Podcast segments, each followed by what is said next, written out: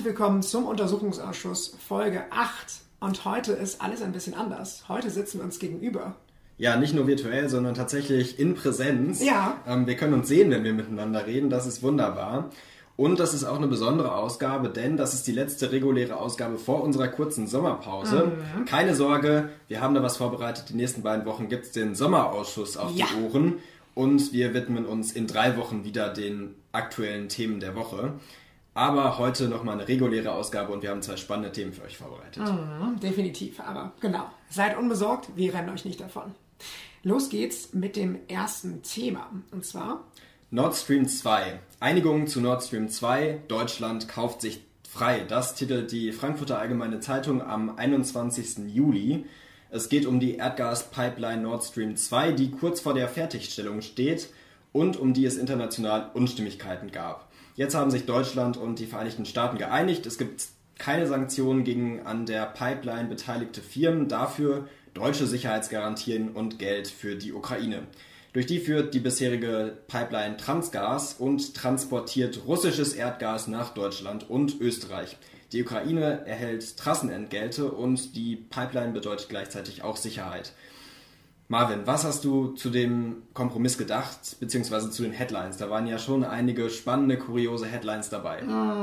definitiv. Ja, wie so häufig würde ich sagen, mutet internationale Diplomatie erst einmal etwas kurios an, denn Deutschland und die USA haben sich sozusagen auf sich allein gestellt, geeinigt über eine Frage, die eigentlich vor allem Kontinentaleuropa und dann Russland betrifft. Das heißt, das ist schon mal auch noch äh, mit vielen offenen Fragen verbunden, ob Russland denn überhaupt mit den Einigungen einverstanden ist. Das ist äh, bisher noch schwierig zu beurteilen. Erstmal bin ich sehr froh, dass es endlich eine Einigung gibt, denn diese, dieses Thema Nord Stream 2 geistert jetzt einfach schon so lange durch die internationale Politik, dass man sich echt, ähm, ja, ich denke, immer mal wieder gewünscht hat, dass da andere Themen Platz finden. Aber heute soll gerade Nord Stream Platz finden, denn obwohl es wehleidig ist, sich damit zu beschäftigen, ist es natürlich eine große und wichtige Frage, ob unser Energiehaushalt gedeckt ist, ob das denn auch alles so passt. Äh, Und da haben wir auf jeden Fall viele unterschiedliche Meinungen für euch mitgebracht und würde damit aber erstmal an dich abgeben, Leo. Das war meine erste Einschätzung. Ja, ich finde es interessant. Wenn man sich die Headlines zu dem Thema anguckt, dann bewegen die sich irgendwo zwischen Merkels Triumph und Merkels Geschenk an Putin. Und das zeigt uns schon mal, wir haben unterschiedliche Positionen. Wir haben Leute, die sind ähm, fundamental gegen diese Pipeline, sehen damit einen Angriff auf die europäische Souveränität ähm, oder eine gestiegene Abhängigkeit von Russland eben wegen der Energieimporte. Und andere sagen, das ist die einzige Möglichkeit, das ist quasi die Brücke zu einer äh, klimaneutralen oder ähm, ja, einer, einer klimafreundlichen europäischen Energiepolitik. Und dafür sind wir eben darauf angewiesen, russisches Erdgas ähm, eine Zeit lang zu beziehen. Äh, von daher ähm, ja, sind die Positionen unterschiedlich. Es gibt Studien, die sagen, diese Pipeline ist absolut überflüssig. Wir sind auf das Gas nicht angewiesen. Und es gibt ähm, eben schon bestehende Pipelines oder Projekte, wie eben die Transgas-Pipeline, die auch nicht voll ausgelastet ist. Und das wird reichen, um genug Gas nach Deutschland und Europa zu transportieren, um eben die Brücke zu klimafreundlichen Energieträgern zu bauen. Was ich schon mal sehr spannend fand, wenn wir gerade wirklich bei dem tatsächlichen Nutzen von Nord Stream 2 sind und weniger bei der geopolitischen Frage, ist, äh, die, sind die Anwendungsbereiche von dem Gas, was durch diese Pipeline äh, gejagt werden soll. Und zwar ist natürlich die Frage, okay, wo brauchen wir es? Brauchen wir es im Energiesektor? Im Energiesektor wird Gas wohl nur verwendet, um sowas wie Notfallaggregatoren anschmeißen zu können, wenn die natürlichen Ressourcen, Sonne, Wind nicht ausreichen, also gerade eine Flaute herrscht, nicht genügend die Sonne scheint. Das heißt, ein paar Mal im Jahr schalten sich Gaskraftwerke an, um, also auch automatisch an, um dann eben den, den Haushalt für Kontinentaleuropa zu decken, sodass wir eben nicht äh, Instabilitäten in den Leitungen haben. Ähm, das soll aber wirklich nicht viel Gas benötigen. Und die Zeit berichtete auch äh, noch Ende 2020 beispielsweise, dass gerade dadurch, dass ähm, wir mit den kommenden äh, Programm à la Fit for 55 unglaublich viel natürlich mhm. einsparen wollen in den Heizungen in der Republik und ja, in ganz Europa und dass äh, dieser Gashaushalt, ähm, der damit dann auch runtergeschraubt wird, der Bedarf, der mit damit runtergeschraubt wird, äh, eigentlich schon längst zu decken wäre und eben gerade über auch Flüssigkeitsgasterminals, die massive, ähm, äh, massive Kapazitäten haben. Ja, das ist interessant. Ähm, gerade diese Frage, brauchen wir das Gas oder was passiert mit dem Gas? Ähm, kommt aktuell genug Gas? Das ist ja die weitere Frage. Mhm. Da wird Russland unter anderem, beziehungsweise dem ähm, russischen Gaskonzern Gazprom unter anderem vorgeworfen, dass jetzt eben ähm, Gaslieferungen gedrosselt werden, damit der Preis steigt und man quasi einen ähm, ja, Druck aufbaut, die Genehmigung für Nord Stream 2 schnell zu erteilen. Äh, die europäischen Gasvorräte, also das, was quasi eingelagert wird ähm, als, als Sicherheitsreserve, das äh, schwindet.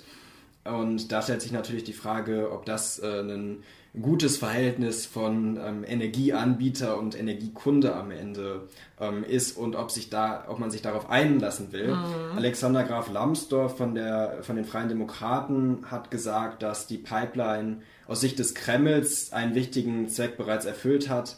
Sie hat den Westen gespalten. Mhm. Ähm, der US-Kongress und das EU-Parlament sind dagegen, Frankreich, Skandinavien, die Balten und Polen auch, nur Deutschland und Österreich sind dafür.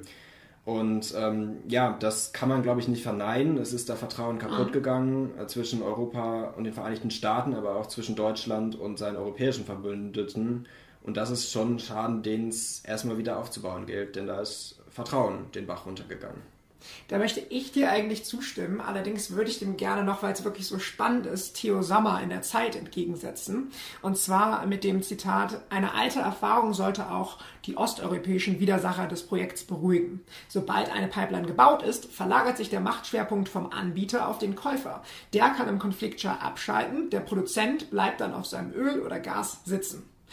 Ich finde, das stellt die ganze Situation auf einmal ganz anders dar und ist überhaupt nicht so, wie es immer gedacht wird, überhaupt nicht so, wie es immer berichtet wird, überhaupt nicht so, wie es auch immer ausgemalt wird von GegnerInnen.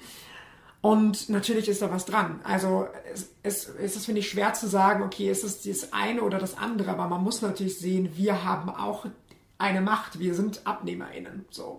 Und das sind wir natürlich auch mit der Entscheidung, diese Leitungen zu bauen. Das sind wir aber andererseits auch mit anderen Entscheidungen, unser Gas von anderswo zu beziehen, andere Trassen zu nutzen oder eben Flüssiggasterminals, ähm, die es eben auch in der Überkapazität gibt. Zuletzt wurde da und haben unter anderem berichtet, dass die zu der Hälfte oder weniger zur Hälfte mhm. sogar nur ausgelastet sein sollen. Das heißt, im Endeffekt klingt das ganz danach und ist vermutlich faktisch auch so, dass wir, wenn uns das außenpolitische, geopolitische Gehabe Russlands nicht passt, gerade vielleicht auch mit äh, Annexionen von anderen Gebieten noch in der Zukunft, wer weiß, ist es immer etwas, das man im Kopf behalten sollte, dann könnten wir eben auch am längeren Hebel sitzen und uns da das Recht rausnehmen. Nur die Frage ist, möchte man es sich mit ganz Ost- und Mitteleuropa verspaßen, indem wir diese Pipeline gebaut haben oder eben sogar fertigstellen bald und dann zusätzlich noch mit Russland? Oder möchte man sich vielleicht dann auch so ein bisschen an, äh, an Stabilität anbiedern und irgendwo Stabilität auch suchen? Das Argument, was du ganz am Anfang gebracht hast, das mhm. ist so ein bisschen auch das, womit Angela Merkel den Pipeline-Kompromiss mit den USA begründet hat. Mhm. Ähm, sie sagte, das sei ein guter Schritt, der auch Kompromissbereitschaft von beiden Seiten erfordert hat. Ja. Ähm, und eben gesagt, äh, dass immer äh, das Mittel der Sanktion bleibt und dann eben auch den Hahn auf Seite des Kunden, also Deutschlands bzw. der EU zuzudrehen. Ähm, interessant ist, sich anzuschauen, wer dieses Projekt alles befürwortet. Ähm, ganz vorne mit dabei ist Manuela Schwesig, die Ministerpräsidentin von Mecklenburg-Vorpommern. Ähm, sie hat gesagt, wenn wir wenn wir aber aus der Atomenergie und der Kohlekraft aussteigen wollen, brauchen wir zumindest für eine Übergangszeit Gas. Ähm, sie setzt sich ziemlich stark für diese Pipeline an, wahrscheinlich auch, weil es um Arbeitsplätze in ihrem Bundesland geht, mhm. da wo die Pipeline eben ähm, ja, auf, auf Land tritt. Auch Olaf Scholz hat sich stark für die Pipeline eingesetzt. Da gibt es auch ein umstrittenes Engagement. Die Deutsche Umwelthilfe hat da ein Schreiben von Olaf Scholz an seinen äh, damaligen US-Amtskollegen, den, ähm, oh ja. den Finanzminister, ähm, veröffentlicht. Da schlägt Scholz einen Deal vor, dass eben die Bundesregierung ähm, eine Milliarde Euro an Steuergeld in die Hand nimmt, um neue Flüssiggasterminals zu bauen. Die oh, hat es gerade auch ähm, angesprochen, um eben Gas aus Deutschland, ähm, das unter anderem auch mittels Fracking gewonnen wird, ähm, nach Europa zu transportieren und die USA damit so ein bisschen, mhm. Ähm, ja, vielleicht äh, gütig zu stimmen. Ja. Ähm, was daraus geworden ist, wissen wir nicht. Ähm, beziehungsweise jetzt gab es einen anderen Kompromiss, mit dem sich ja zumindest beiden zufrieden gegeben hat. Es gab viel Kritik, sowohl von den Demokraten als auch von den Republikanern, das muss man dazu sagen. Mhm. Aber wir sehen schon, also ähm, zumindest bei SPD und CDU gibt es einige Befürworter, allerdings auch Gegner, das muss man dazu sagen. Mhm. Natürlich auch für eine fast fertig gebaute Pipeline.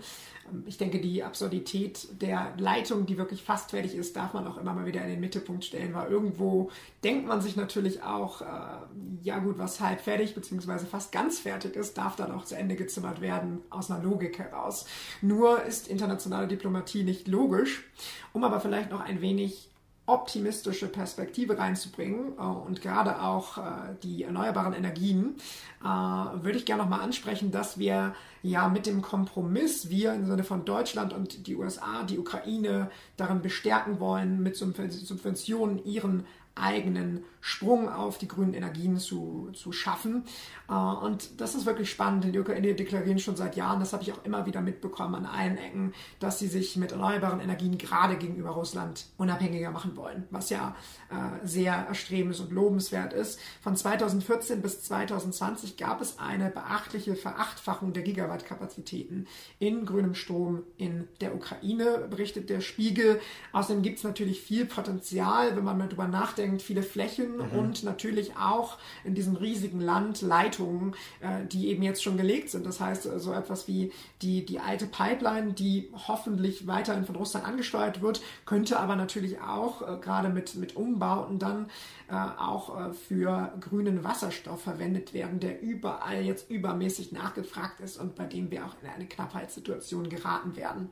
Ähm, was man jedoch natürlich auch beachten muss, und das ist wirklich etwas, wo das Augenmerk drauf bleiben sollte, bei, äh, bei Ländern, die eben politisch auch instabil sind, äh, natürlich auch bei einem Land, das sich im Krieg befindet, ist, dass Regularien vielerorts fehlen und ähm, BetreiberInnen wohl äh, in der Ukraine auch jetzt schon auf Rechnung sitzen bleiben. Das heißt, das Investitionsklima dort ist noch nicht so, wie es sein sollte. Heißt also vermutlich nicht nur Geld reinpumpen, da äh, sollten wir uns ein Beispiel äh, an, an nachhaltig aufgestellten Projekten nehmen, sondern eben auch darauf achten, wo das Geld landet und in welchen Regularien es äh, verankert wird.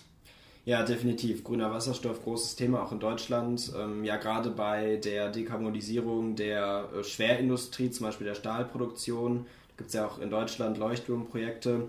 Sehr interessant, dass es da diesen, ich sag mal, Leuchtturm in der Ukraine auch gibt, beziehungsweise das Ziel dort, grünen Wasserstoff für Europa oder für die Energieproduktion dort selbst zu produzieren. Dazu muss man sagen, ähm, grüner Wasserstoff oder Wasserstoff generell ist in der Produktion extrem energieintensiv, von daher muss man da auch immer abwägen, ob es nicht auch dort vielleicht, ähm, naja, zumindest Alternativen gibt mhm. oder ein Neben Nebeneinander existieren äh, verschiedener Energieformen. Da wird ja auch immer Technologieoffenheit ähm, gefordert von einigen Kräften. Vielleicht ähm, ja, wird das da auch äh, die richtige Lösung sein. Und ich würde sagen, damit beenden wir das Thema Nord Stream 2 und wenden uns unserem zweiten Thema der Woche zu. Marvin, du hast uns eine Headline mitgebracht. Das habe ich in der Tat. Und zwar lautet sie Leopoldiner Forscher poltert. Allgemeinheit muss zahlen für Trägheit und Dummheit der Impfgegner. Titelt der Tagesspiegel. Die Debatte flammt ja immer wieder auf. Seit Wochen reden wir nun über die sinkenden Zahlen der verabreichten Impfdosen. Gerade der Blick nach Frankreich bietet immer wieder Anlass für Ansatzpunkte in Deutschland. Soll es eine Impfpflicht geben? Frankreich hat bereits eine Impfpflicht für das Gesundheitspersonal angekündigt und restriktiert mit einem Corona-Pass den Einlass in Freizeitangebote. Tests sehen noch, kosten jetzt aber. Für Deutschland brachte Kanzleramtsminister Helge Braun eine Art indirekte Impfpflicht ins Gespräch. Es sei denkbar, dass Restaurantbesuche und dergleichen nicht mehr für Getestete zugänglich seien, gerade in einer anderen Corona-Situation wie der derzeitigen. Laschet reagierte hierauf damit, dass er nichts von Druckmache halte und auch viele andere PolitikerInnen sprechen sich eher gegen Regelungen in Richtung einer indirekten Impfpflicht aus. Ein Begriff, der viel genutzt und andererseits sehr flexibel ist. Also Leo, was hältst du bisher von der Impfprivilegien-Debatte? Ja, sehr interessant. Ähm, war, glaube ich, erwartbar, dass die Debatte irgendwann aufkommt. Und jetzt ist ja im vollen Gange Die Ministerpräsidentenkonferenz findet jetzt auch bereits am 10. August statt, äh, statt wie bisher geplant Ende August. Denn die MinisterpräsidentInnen hatten zuvor Beratungsbedarf angezeigt, nicht nur wegen der Impfprivilegiendebatte, sondern auch ähm, beim Thema Testen nach Urlaub oder Testen, wie geht es da überhaupt weiter. Ähm, und es ist interessant, dass auch innerhalb der Parteien es unterschiedliche Positionen gibt. Du hast gerade Kanzleramtsminister Helge Braun und Kanzlerkandidat und Ministerpräsident von Nordrhein-Westfalen Armin Laschet angesprochen. Auch Markus Söder, der, ich glaube, man kann sagen, ewige Widersacher von ähm, mhm. Armin Laschet, hat sich zu Wort gemeldet. Im Heute-Journal sagte er, wir haben schon einen Strömungsabriss in der Bereitschaft, sich impfen zu lassen. Und das können wir ja beobachten. Also während in, in, in Frankreich durch die ähm, Rede von Macron und die veränderten Regularien die Impfungen nach oben gehen, äh, in wenigen Tagen Millionen Leute einen Impftermin gebucht haben, ähm, muss man in Deutschland die Menschen mit irgendwelchen Anreizen mhm. äh, oder mit, mit niedrigschwelligen Angeboten im Supermarkt zum Impfen motivieren. Und das ist natürlich interessant. Also äh, Söder sagte weiter, zunächst sind wir uns alle erst einmal einig, dass wenn alle ein Impfangebot bekommen haben, die Testungen nicht mehr vom Staat gezahlt werden können. Und weiter maximale Rechte für Geimpfte bedeutet, dass beispielsweise bei Veranstaltungen wie Fußball, Kultur, bei Zugängen ah. definitiv klar ist, dass Geimpfte nicht mehr dazugerechnet werden. Das heißt eben auch, ähm, hier wird der Zugang für Ungeimpfte äh, ja, erschwert, mhm. dass eben Geimpfte prioritär Zugang bekommen mhm. oder, oder immer Zugang bekommen.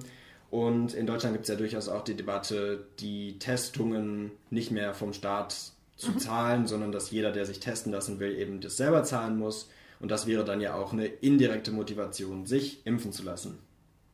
Ja, definitiv. Und ich meine, es ist ja jetzt auch schon bei privaten Treffen so. Als geimpfte Person als Genesene sicherlich auch, zählst du nicht mehr dazu. Äh, und äh, letztlich äh, ist ja natürlich auch nicht einzusehen, wieso das bei Großveranstaltungen dann nicht der Fall sein sollte. Und was ich auch spannend finde, ist, sich vielleicht auch einfach nochmal das Grundgesetz anzusehen, denn so wird immer argumentiert von ImpfgegnerInnen oder ImpfskeptikerInnen es heißt natürlich im Artikel 3 des Grundgesetzes, alle Menschen sind vor dem Gesetz gleich. So könnte man sehen, okay, äh, es darf keine Ungleichbehandlung geben. Menschen, die ungeimpft sind, sind natürlich immer noch Menschen, sollten gleich behandelt werden. Aber es heißt natürlich auch, dass es Recht, dass zum Beispiel das Recht auf Leben und körperliche Unversehrtheit gibt. Und selbstverständlich darf man keine besondere Gefahr für seine MitbürgerInnen darstellen. Und das finde ich der ganz klare Strich, den wir hier auch einmal ähm, drunter ziehen können, zumindest äh, von der Meinung des Untersuchungsausschusses. Äh, und zwar, dass es natürlich äh, eine gute Begründung dafür gibt, dass man zumindest indirekte Impfpflichtaspekte ähm, verankert. Ich bin gespannt, was du dazu noch gleich noch sagst, Leo. Denn äh, es, ist, es, ist, es ist ganz klar, äh, wo man eine Gefahr für andere darstellt. In Deutschland darfst du noch nicht mal links fahren, so als Radfahrer. Musst du dich auch anschneiden und dergleichen. Da muss sowohl die Gesundheit der ImpfgegnerInnen als auch ähm, derer um sie herum geschützt werden und vor allem derer, und das wird auch nicht allzu häufig gesagt, die sich ja einfach nicht impfen lassen können die gerne geimpft würden, nicht nur Kinder, sondern auch Kranke, Immungeschwächte und so weiter, Schwangere auch. Und äh, da muss man einfach sagen, wenn ich mich nicht impfen lassen kann, dann sollte ich auch anderweitig von der Gesellschaft geschützt werden. Das ist richtig und interessant hier ist ja auch die Perspektive. Ähm, wir haben ja Grundrechtseinschränkungen alle erfahren und die wurden auch mhm. umgesetzt. Und ähm, alle diejenigen, die jetzt geimpft sind und deren Risiko, sich selbst zu infizieren, andere anzustrecken, erheblich gesenkt ist, da, denen müssen die Grundrechte eben auch zurückgegeben werden können, weil da eben die Grundrechtseinschränkungen nicht mehr, ähm, nicht mehr zu rechtfertigen sind. So haben zum Beispiel Markus Söder und mhm. äh, Wolfgang Schäuble ähm, argumentiert. Schäuble sagte der neuen Osnabrücker Zeitung, ähm, daher werden wir diese Gruppen nicht dauerhaft allen Beschränkungen unterwerfen können, die für Nichtgeimpfte ähm, gelten müssen, um die Pandemie zu bekämpfen. Ähm, und in Richtung Impfbereitschaft oder Strömungsabriss, wie Söder es äh, bezeichnet hat, sagte er, ich kann die mangelnde Impfbereitschaft nicht nachvollziehen, das macht mich maßlos traurig.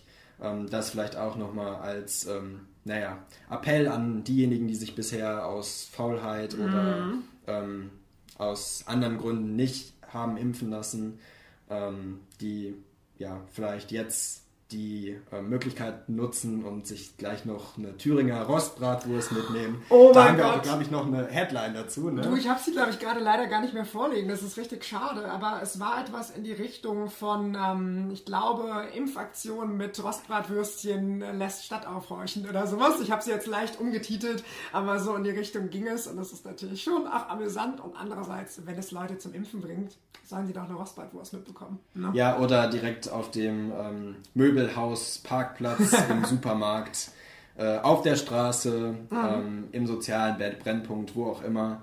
Also da gibt es, glaube ich, äh, in Zukunft auch noch einige interessante Impfaktionen in Deutschland. Ja, und ja auch die Debatte, Ja. ob es irgendeinen Bonus für Geimpfte geben soll.